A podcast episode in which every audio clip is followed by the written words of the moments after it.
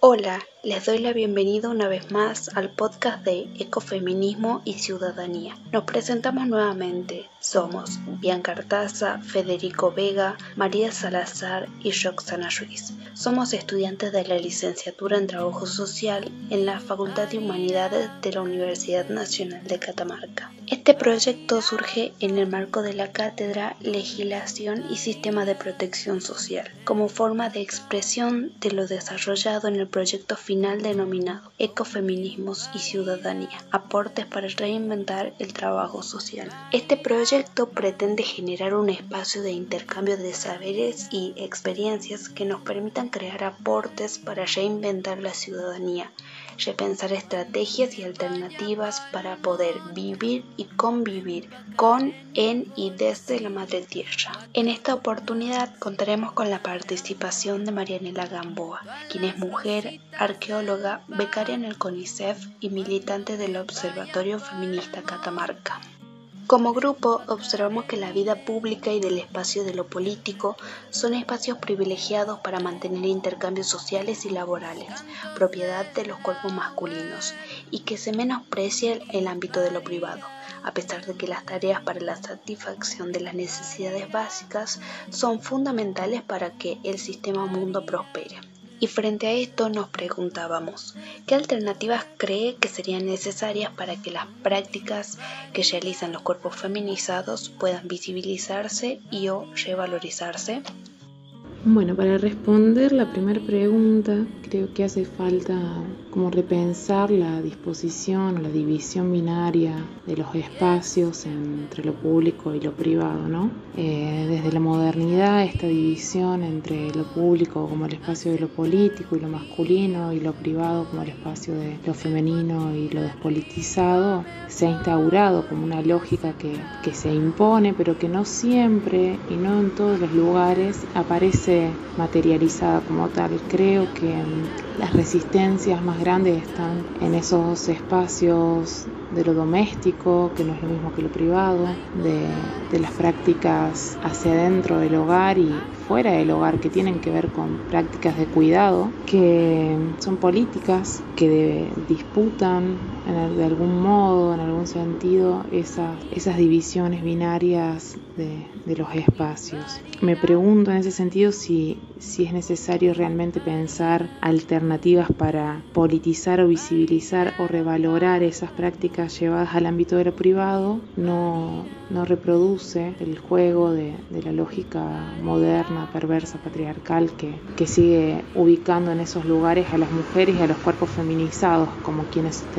que sostener por siempre todas las tareas de cuidado y de reproducción de la vida. Creo en cambio que, que es más interesante y, y más antagónico al proyecto del capital pensar que esas prácticas que los cuerpos feminizados realizamos en espacios políticos que son domésticos y no son privados pueden ser llevadas a otros espacios como más públicos y que de hecho suceden. Pensemos ejemplos como las ferias, como los espacios de intercambio, los encuentros entre mujeres eh, y disidencias, los espacios de debate, de charla, de, de producción común entre muchas y muchos, que no necesariamente deben ubicarse dentro de la lógica de disputa entre lo público y lo privado, entendiendo el Estado y la calle como lo único lugar de lo privado, de lo público y el único espacio de lo privado, la casa, ¿sí? La casa es un espacio de disputa política, la negación de ello es una lectura desde la mirada estatal y creo que ahí hay muchas autoras y activistas en Latinoamérica, en toda Yala, que nos han ayudado a pensar cómo hay otros diálogos y otros espacios de escucha en lo doméstico que es político y que se escapa a la lectura estatal, que se escapa a la lectura del poder. Si miramos el espacio privado desde una mirada academicista, vamos a pensarlo como algo despolitizado. En cambio, si nos ubicamos como parte de esas tramas, creo que podemos empezar a ver en lo doméstico muchas resistencias políticas que no necesariamente queremos llevarlas a un lugar de valorización en términos de mercantilización. Está todo un debate sobre esto del, del, cuidado eh, como trabajo no pago, ¿no? Esto que llaman amor es trabajo no pago. Me parece que es necesario debatir un poco más profundamente si queremos monetarizar, si queremos valorar a partir de la mirada de la economía global y capitalista, esas prácticas que en realidad son formas de reproducción de la vida que van más allá del sistema capitalista, que se ubican esos intersticios en los márgenes de lo que se nos impone como, como lo que deberíamos hacer, lo que deberíamos ser como mujeres, como cuerpos feminizados, en qué lugar nos deberíamos ubicar. Me parece que la, que la apuesta debería ser romper el binomio entre lo público y lo privado.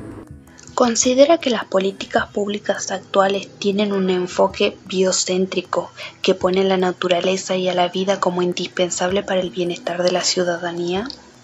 Respecto a la pregunta sobre si las políticas públicas actuales tienen un enfoque biocéntrico que ponga en el centro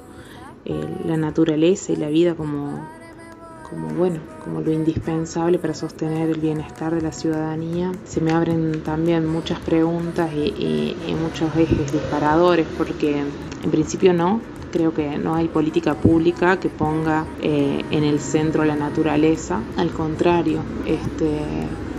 la política pública propia de los estados-naciones modernos y del Estado argentino y del Estado catamarqueño, si queremos situarnos territorialmente, ubica la naturaleza como un objeto externo de la vida humana, lo cual es contradictorio ontológicamente, ¿no? Como somos naturaleza, la naturaleza es vida, no hay posibilidad de pensar al ser humano por fuera de las relaciones entre otros seres vivos y no vivos, humanos y no humanos, pero esa mirada de la vida, esa cosmovisión de la vida no es la que tiene un Estado. Entonces es imposible que el Estado genere políticas públicas, por lo menos desde mi mirada, que, que coloquen en el centro del,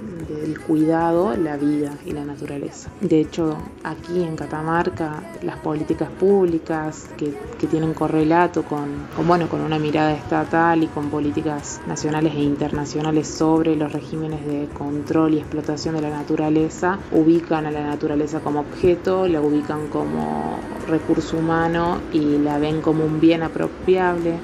como un bien estatal, patrimonializable, este, objetualizable, que, que la desintegra, que la separa del tejido social y de las tramas de la vida que se construyen en cada lugar. De hecho, lo universaliza, lo ubica en un plano en que todo bien común se puede volver recurso. Y y eso es lo que, lo que hace el Estado y, lo que hacen las políticas públicas actuales con, con, la tierra, con la vivienda, con los espacios donde construir la vida. De hecho, tenemos como serios problemas vinculados a estas políticas que son neoextractivistas y que, y que tienen una historia de larga data que traspasa la, la historia del Estado. Hay que pensarlo desde una mirada de colonial que entienda el origen de la propiedad privada, que entienda el origen del saqueo y del extractivismo, que bueno, que piense en cómo el Estado ha venido a instaurar nuevas lógicas en este proceso de, de saqueo, de vaciamiento, de explotación de la naturaleza y dentro de la naturaleza nos ubico a los seres humanos, a los cuerpos y por supuesto que hay una jerarquización, una racialización de los cuerpos y los territorios. Eso lo venimos debatiendo y lo venimos disputando los movimientos sociales, lo viene poniendo en, en agenda el movimiento indígena, el movimiento feminista hace tiempo de que hay una racialización de los territorios, que hay una generación de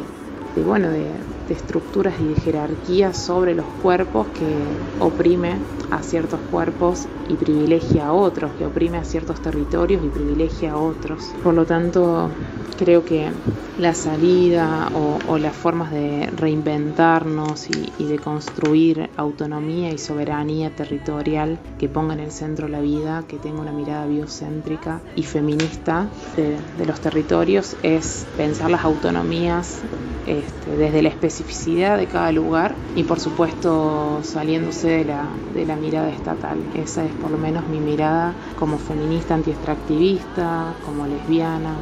como integrante de asambleas socioambientales, como integrante del movimiento feminista antipartidario de Catamarca. Creo que el problema es el Estado y la salida no está en pensar solamente políticas públicas, sino en construir otras formas de, de gestar y reproducir y cuidar la vida por fuera del Estado. Muchas gracias Marianela por tu participación. También agradecemos a todos los que nos escuchan y los invitamos a que sigan compartiendo con nosotros en los siguientes capítulos.